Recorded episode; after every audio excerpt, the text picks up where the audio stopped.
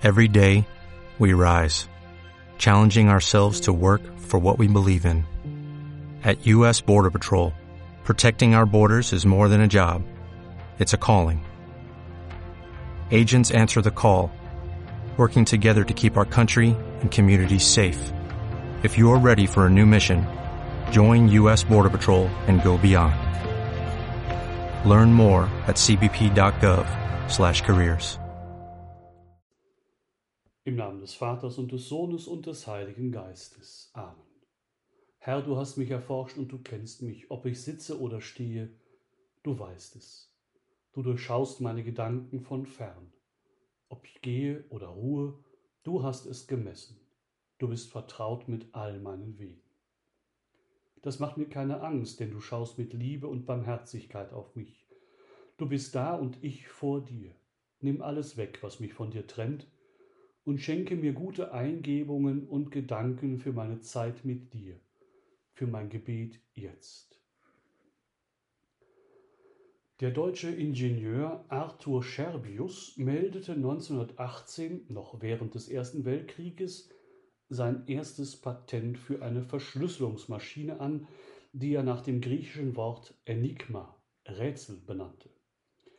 Das Gerät war seinerzeit wohl eher für eine zivile Verwendung vorgesehen, doch dann hat Hitlers Wehrmacht es für den Nachrichtenverkehr benutzt. Wenn der Feind solche Nachrichten las, sah er nur ein Kauderwelsch ohne irgendwelchen Sinn. Man ahnte, hier geht es um Entscheidendes, um Wichtiges, aber man verstand es einfach nicht. Lange Zeit war es den Alliierten nicht möglich, die Nachrichten der Deutschen zu entschlüsseln. Man baute eine Expertengruppe namens Ultra auf, die versuchte, den Enigma-Code zu knacken. Schließlich gelang es, und das war mitentscheidend für den Ausgang des Krieges, zum Beispiel 1940 beim Frankreich-Feldzug oder während der Luftschlacht um England, aber auch beim Feldzug in Afrika. Für viele ist die Bibel ein Buch mit sieben Siegeln, ein Enigma, ein Rätsel. Viele staunen, wie sehr diese Schrift unsere westliche Kultur geprägt hat. Andere sehen darin ein außerordentliches Stück Weltliteratur, dazu noch das meist verbreitete und meist übersetzte Buch der Welt. Einige sehen darin ein Dokument der Zeitgeschichte über die Geschichte Israels und der Antike, aber das Eigentliche an der Heiligen Schrift können sie nicht erfassen. Sie schwimmen an der Oberfläche es fehlt ihnen der entscheidende Code, um die Botschaft der Bibel zu entschlüsseln. Die Bibel ein Buch mit sieben Siegeln. In der Offenbarung des Johannes im Kapitel 5 lesen wir die Vision, wie niemand vor dem Thron Gottes eine mit sieben Siegeln verschlossene Buchrolle öffnen kann. Die Redewendung von dem Buch mit sieben Siegeln stammt genau von dieser Textstelle. Und ich sah, auf der rechten Hand dessen, der auf dem Thron saß, eine Buchrolle. Sie war innen und auf der Rückseite beschrieben und mit sieben Siegeln versiegelt. Und ich sah, ein gewaltiger Engel rief mit lauter Stimme, Wer ist würdig, die Buchrolle zu öffnen und ihre Siegel zu lösen? Aber niemand im Himmel, auf der Erde und unter der Erde konnte das Buch öffnen und hineinsehen. Da weinte ich sehr, weil niemand für würdig befunden wurde, das Buch zu öffnen und hineinzusehen. Doch dann erscheint ein Lamm, das wie geschlachtet aussieht. Dieses Lamm kann das Buch öffnen und wird deshalb mit einem Lobgesang gepriesen. Würdig bist du, das Buch zu nehmen und seine Siegel zu öffnen, denn du wurdest geschlachtet und hast mit deinem Blut Menschen für Gott erworben, aus allen Stämmen und Sprachen, aus allen Nationen und Völkern und du hast sie für unseren Gott zu einem Königreich und zu Priestern gemacht, und sie werden auf der Erde herrschen. Das Lamm, das geschlachtet wurde, kann das Buch mit den sieben Siegeln öffnen. Das Lamm, das geschlachtet wurde, steht für Jesus Christus, der für uns am Kreuz gestorben ist. Er ist der Schlüssel zum Verständnis der Heiligen Schrift. Er ist des Enigmas, des Rätsels Lösung. Himmel und Erde werden vergehen, aber meine Worte werden nicht vergehen. So spricht Jesus im heutigen Evangelium. Er ist das Lamm. Er knackt den Kot. Seine Worte haben Ewigkeitswert. Alles, was Gott den Patriarchen und Propheten geoffenbart hatte, wies schattenhaft auf die endgültige Offenbarung des Sohnes in Wort und Tat hin. In Christus erfüllt sich die messianische Hoffnung Israels, dass der Messias den durch den Geist des Herrn gesalbten Priester, König und Propheten erwartete. Die ganze Schrift vor Christus erhält ihren genauen Sinn im Lichte von Gestalt und Verkündigung des Herrn. Das Neue am Neuen Testament sind deshalb keine neuen Ideen, das Neue ist Person, Gott, der Mensch wird und sich für uns hingibt. In Jesus hat Gott alles gesagt, nämlich, ich bin Gott, ihr seid meine geliebten Geschöpfe.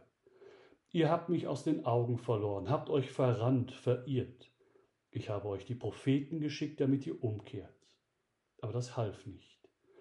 Also bin ich in meinem Sohn zu euch gekommen. Meine Liebe zu euch geht aufs Ganze. Deshalb ist Jesus für euch gestorben, damit ihr das Leben habt. Nun ist es an euch darauf zu reagieren. Mehr kann ich euch nicht sagen. Als die Alliierten im Zweiten Weltkrieg das Enigma, das Rätsel gelöst hatten und wussten, was die deutsche Wehrmacht vorhatte, mussten auch sie sich entscheiden. Trauen wir der entschlüsselten Botschaft?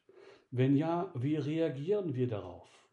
Nun, Sie haben der Entschlüsselung getraut, Sie haben sie genau studiert, in einem großen Zusammenhang interpretiert und haben militärisch reagiert.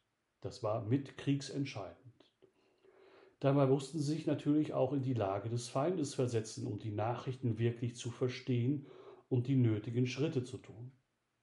Im gewissen Sinne geht es uns auch so, wenn wir die Heilige Schrift, vor allem das Neue Testament, lesen. Es kann uns helfen, als Sieger unser Leben zu führen, als Christen, die mehr wissen als diejenigen, die die Bibel nur als Accessoire im Bücherregal stehen haben. Der von mir sehr verehrte Romano Guardini schrieb einmal in seinem Klassiker Der Herr, ich kann es nur jedem empfehlen zu lesen oder sich vielleicht auch zu Weihnachten schenken zu lassen. Es gibt nur eine einzige der Offenbarung entsprechende Haltung, die Bereitschaft zu hören und zu lernen. Wer ist Jesus Christus, jener, der aus der Offenbarung hervortritt? Was ist Offenbarung? In der Schrift, in ihrem ganzen Zusammenhang und in jedem ihrer Teile. Und was ist Schrift? Was uns die Kirche darbietet. Wir haben kein Recht, etwas auszuscheiden, wenn wir nicht das Ganze gefährden wollen. Jede Aussage der Schrift, jede neu sich darbietende Zug in der Gestalt Christi kann nur die Pflicht bedeuten, unser Bild von ihm auszuweiten und, wenn nötig, von Grund auf umzuformen. Zerspringt es uns aber, übersteigt es unsere Maße, dann ist das die entscheidende Erfahrung. Dann hat er sich als Herr über unser Maß erwiesen. Dann ist es Zeit, niederzusinken und anzubieten. Ja, Herr, nur wenn ich betend die Schrift lese, kann ich erahnen, wer du für mich bist. Nur dann kann ich entschlüsseln, was du mit mir vorhast, vor allem aber erkennen, wie sehr du mich liebst, über alle Maßen. Wir werden dann gemeinsam alles gewinnen, Herr, auch wenn ich vielleicht ab und zu eine Schlacht verliere im Leben. Diese Haltung des Lesens der Heiligen Schrift beschreibt der heilige Josef Maria einmal so. Wenn du das Evangelium aufschlägst, mach dir klar, dass du die Berichte über die Taten und Worte Christi nicht nur kennen, sondern auch wirklich selbst erleben sollst.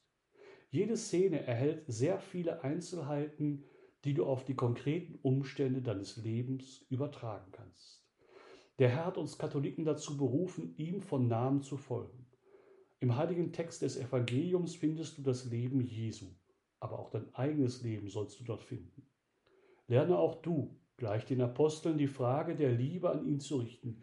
Herr, was willst du, dass ich tun soll? Du vernimmst dann in deinem Innern die unzweideutige Antwort, den Willen Gottes. Greife also jeden Tag zum Evangelium, lies es, nimm es zum konkreten Kompass deines Daseins. So haben es die Heiligen getan. Ich finde es toll, dass du gerade zehn Minuten mit Jesus hörst. vielleicht zum ersten Mal, vielleicht schon seit langer Zeit, vielleicht sporadisch, vielleicht regelmäßig. Ich bin davon überzeugt, dass diese kleinen Lesehilfen der Heiligen Schrift hier uns allen helfen, uns, die wir etwas sagen und uns darauf vorbereiten und euch, die ihr zuhört, damit wir das Enigma, das Rätsel der Heiligen Schrift entschlüsseln. Der Schlüssel ist Jesus, der sich aus Liebe zu uns hingibt. Dass er das tut, ist eigentlich das größte Rätsel. Aber es geht darum, die Botschaft zu hören und sie weiterzugeben. Verkündigung verlangt mehr als die Haltung eines Telegrammboten, der fremde Worte getreulich weiterleitet, ohne dass sie ihn etwas angehen. Ich muss vielmehr das Wort des anderen in der ersten Person ganz persönlich weitergeben und mich ihm so zueignen, dass es mein eigenes Wort wird. Denn diese Botschaft verlangt nicht einen Fernschreiber, sondern einen Zeugen, hat Benedikt XVI. einmal gesagt. Jesus, du bist der Schlüssel von allem. Du schließt uns die Heilige Schrift und mein Leben auf. Es wird nie langweilig in der Bibel zu lesen, denn es wird mir nie langweilig aus deinem Mund zu hören, ich liebe dich maßlos. Diese Botschaft tut so gut. Hilf mir, sie zu verinnerlichen und sie weiterzusagen. Ich danke dir, dass ich so staunenswert und so wunderbar gestaltet bin. Ich weiß es genau, wunderbar sind deine Werke, wie kostbar sind mir deine Gedanken, Gott, wie gewaltig ist ihre Summe. Wollte ich sie zählen, sie sind zahlreicher als der Sand. Ich erwache und noch immer bin ich bei dir. Erforsche mich, Gott, und erkenne mein Herz. Prüfe mich und erkenne meine Gedanken. Sieh doch, ob ich auf dem Weg der Götzen bin. Leite mich auf dem Weg der Ewigkeit. Heilige Maria, heiliger Josef, mein Schutzengel, bittet für mich. Im Namen des Vaters und des Sohnes und des Heiligen Geistes.